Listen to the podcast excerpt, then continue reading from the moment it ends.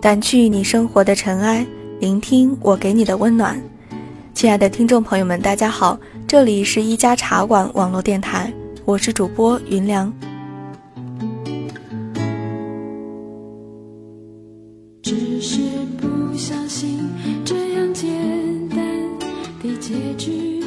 无意中又翻到了书架上的一本书。本来我不是非常喜欢读他的文章的，总是觉得太过的晦涩颓废，字里行间都是抹不掉的伤感，让人找不到足够的勇气去生活。可是渐渐成熟世故以后，也就读懂了句子里暗藏的人生百态。所以今天呢，我想给你讲讲我最爱的那个故事——七月和安生。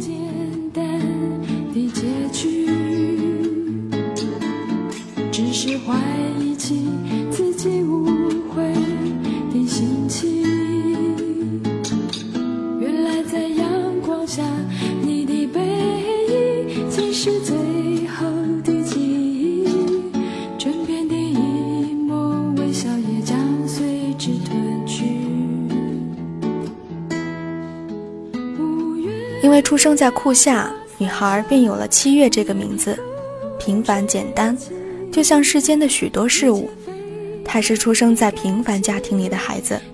有严厉的父亲、温柔的母亲和年幼的弟弟，如同森林里所有向上成长的美好植物一般。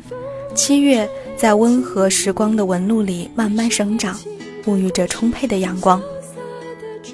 而安生和七月相同的年纪。得到命运截然不同的施舍，他是没有父亲的孩子，也不曾得到妈妈的一丝爱意和呵护。陪伴他度过漫长童年的，只有空旷房间里成排的玩具和装满衣橱的漂亮衣服。安生就在这样高大宫殿里的狭小角落里独自的坚强。两个过着相反生活的女孩，在十三岁那年的秋日相遇。午后的阳光在安生的手背上跳跃，像一群活泼的小鸟，震动着翅膀，在空中绕着圈儿，降落在七月的手心。笑也将随之褪去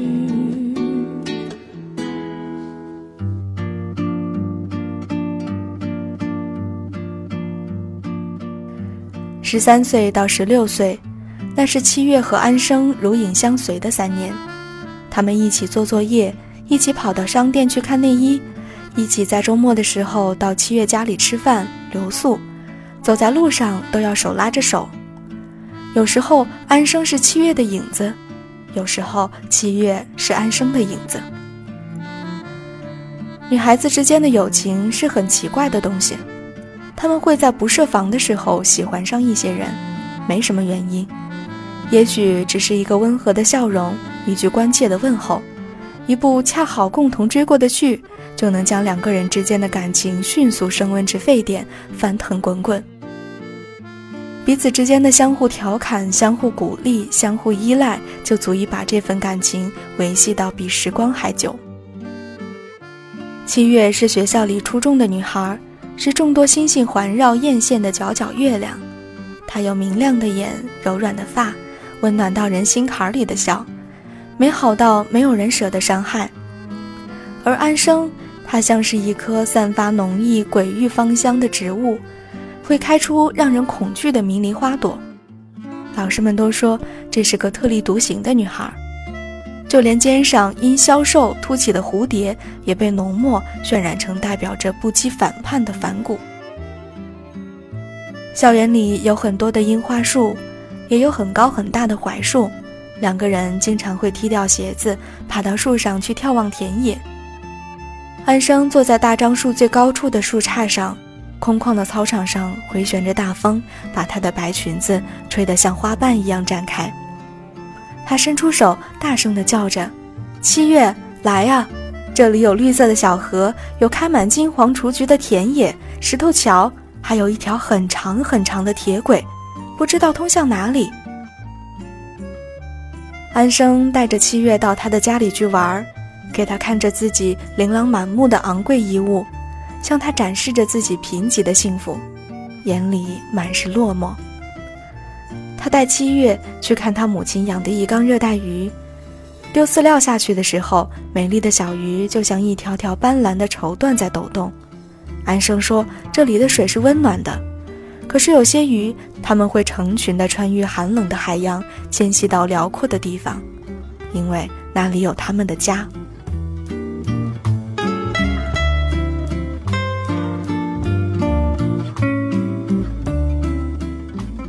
七月不明白，他只觉得安生寂寞。安生每次到他家里来都不肯走，一起吃饭，一起睡觉。他喜欢屋子里有温暖的灯光和人的声音。七月家里有他父母、弟弟，一共四个人。安生对每个人都会撒娇。七月想起安生的母亲，觉得她很像他住的那个大屋子，空旷而华丽，寒冷又深入骨髓。被另一个人需要的感觉最令人难以忘怀。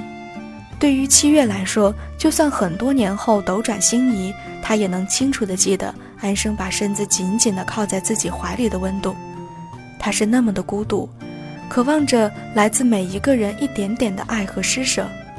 他蜷缩着，拼命隐忍住自己像动物一样受伤而沉闷的呜咽。七月用尽自己全部的力量来保护着安生。他对自己说：“无论这个人发生任何变化，生老病死，我都要不遗余力地守护着他，让他做一个会一辈子不离开我的幸福的人，陪我一起看晴天的星光、九月的微风和远方的风景。”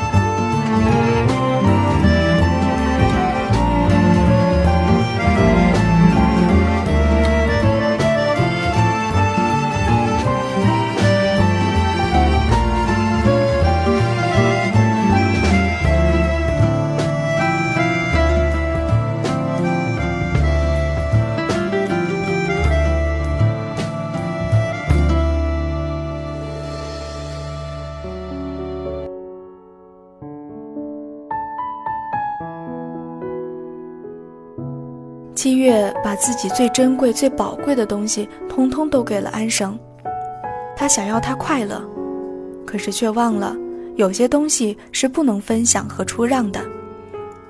直到十六岁那年的夏天，七月遇见佳明，他对安生说：“他是我见到过最温暖耀眼的人。”他一笑，空气里都是阳光和桂花香。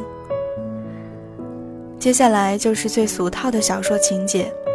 两个女孩毫无预兆地喜欢上同一个人，她们都没有错，她们都有着自己细腻的情感，只是七月先入为主，安生变成了错误，而他也放任自己在这错误里贪恋着来自喜欢的人的一点点温暖，一梦就是十年，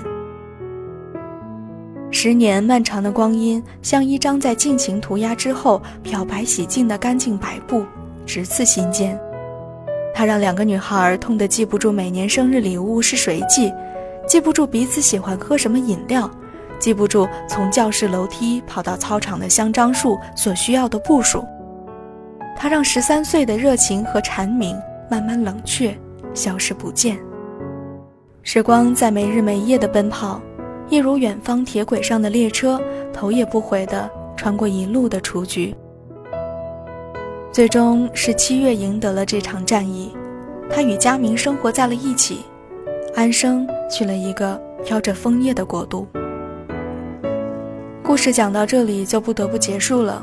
安生在时隔一年之后回来，生下了他与佳明的孩子，永远的交付给了七月。在那往后的漫长时光里，七月在这个孩子稀疏清冷的眉眼里怀念着安生。我有时会想，如果安生长得很美，她可以去做一个在秦淮河上唱歌的女子，拥有着妩媚而慵懒的眼神，在一次次的萍水相逢中，期待着一个真正爱她的男人。可是安生长得并不是很美，只是平平的相貌。如果安生是一个标准的好学生，他可以顺利的一级级升学，然后在阳光笼罩的写字楼里自信满满的傲视一切。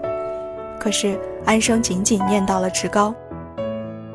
如果安生能多情一点，他再次会找到一个更好的爱人，风平浪静的活下去，有一个平凡的日子，不咸不淡的过着，在孩子喧闹的成长中，一起微笑着慢慢老去。可是安生骨子里充满了叛逆。其实安生并没有错，只是他的那份对自由疯狂的热爱，让他的生活轨迹远远地偏离了人们思想的惯例，所以安生注定要漂泊，要居无定所。在整个故事中，我是偏爱着这个执着张狂的女孩的。七月太美好，美好到可以分给每一个人温暖，仍旧富足。可是安生不同，他是孤独的，不羁的。他是需要被爱的，他一直生活在晦暗发霉的角落，孤单而隐忍。很多年后，七月深陷在柔软的棉布沙发里，在回忆起安生的时候，心里还是会像被揪着一样的疼痛。那个为爱流浪到生命最后一刻的女孩，是他美好人生里盛开的黑色花朵，妖艳而短暂。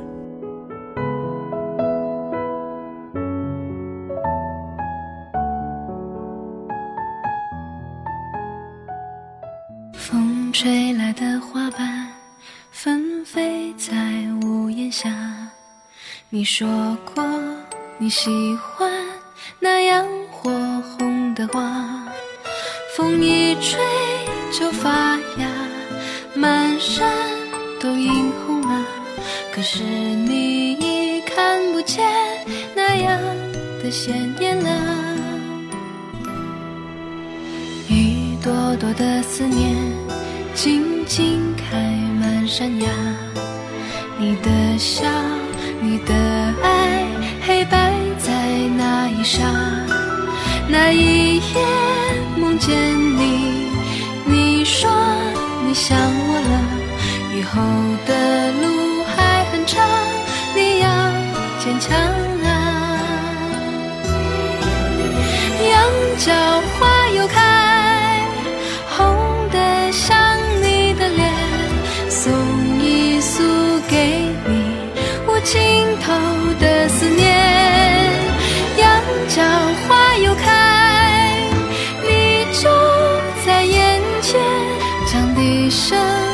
想在遥远的天边。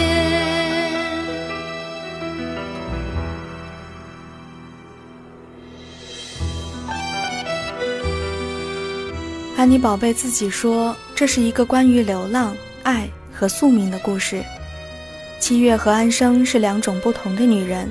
七月是某种意义上的中国传统女性，喜欢安定。希望能和自己爱的人组建一个美好的家庭，守在故乡，安安稳稳地过一辈子。而安生则是另一类人，他所追求的不是物质上的安定，而是心灵的宁静，所以他一直在漂泊，希望找到新的归宿。人生总有七月与安生两种状态，在思想的天平上左右摇摆。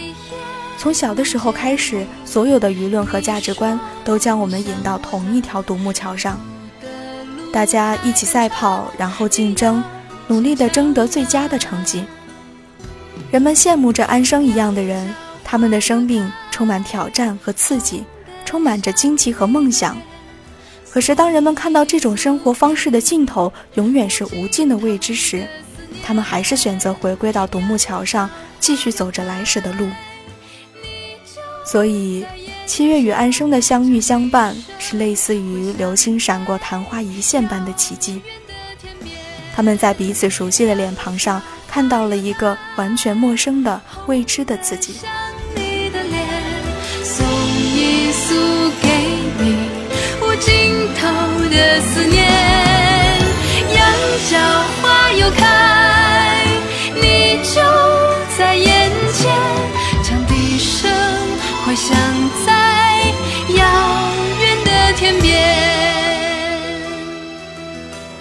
这里，今天的节目也要和大家说再见了。掸去你生活的尘埃，聆听我给你的温暖。亲爱的听众朋友们，这里依然是一家茶馆网络电台，我是主播云良。愿你在遥远的时光里，也能找到世上的另外一个你。